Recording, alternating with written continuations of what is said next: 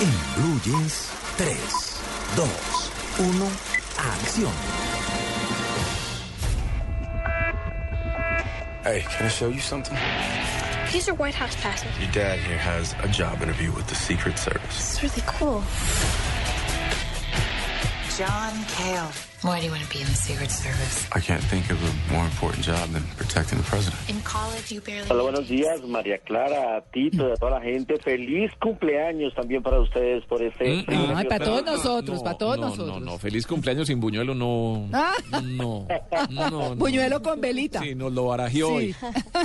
Con velita. Sí, sí. Puñuelo con velita. Sí. Bueno, pues eh, queremos arrancar muy rápido esta sección de, de Sí. cine hablando del megaestreno de la semana que mm, tiene como protagonista a la Casa Blanca y Mm. un director que tiene una fascinación especial por destruirla. Hablamos de Roland Emmerich, que ya había destruido la Casa Blanca en el Día de la Independencia, también en la película 2012, y ahora llega con una película que se llama El Ataque.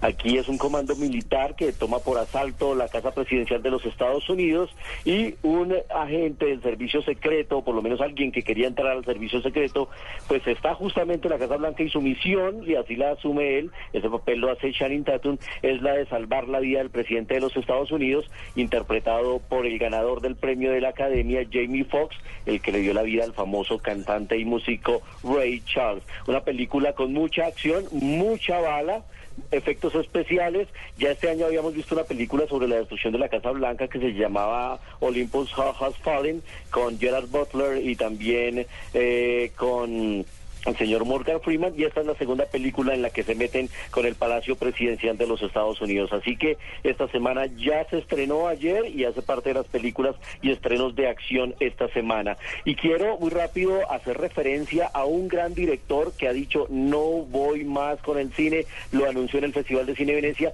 y es nuestro invitado a la sección de 35 milímetros porque hace parte de una de las grandes leyendas. Así que hablamos de Hayao Miyazaki en 35 milímetros con una de sus películas más maravillosas. Escuchemos un poco.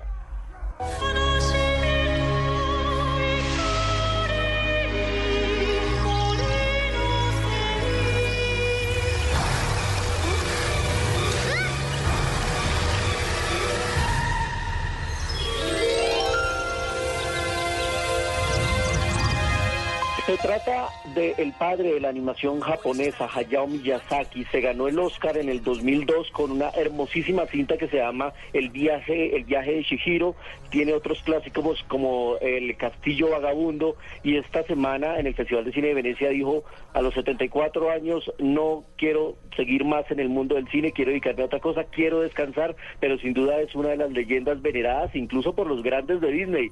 John Lasseter, el duro de Pixar, dijo, este hombre es el que me ha inspirado a que yo haga todas mis películas, así que triste noticia, pero nos quedan sus clásicos y en 35 milímetros hay que tener en la biblioteca El viaje de Shihiro, una película de animación japonesa realmente maravillosa, así que mañana estaremos con eh, más recomendados de cine y también les quiero decir que en Red Cinema también estamos de aniversario, hoy estamos cumpliendo un año, así que no se pierdan la sección de. Red Cinema en Noticias Caracol y en noticiascaracol.com. Luis Carlos, eh, negaron el retiro de, de, ¿cómo se llama? De Jack Nicholson, que supuestamente iba a retirarse del cine a los 76 años, ¿no?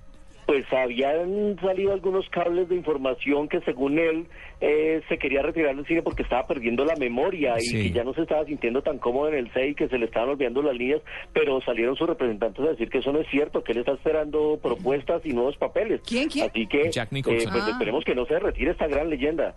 Sí, sí, María Shriver, que era la esposa de Arnold Schwarzenegger y que es una periodista muy reconocida, dice, él no padece de ningún mal de memoria ni demencia y no tiene pensado retirarse y de hecho está estudiando guiones para nuevas películas.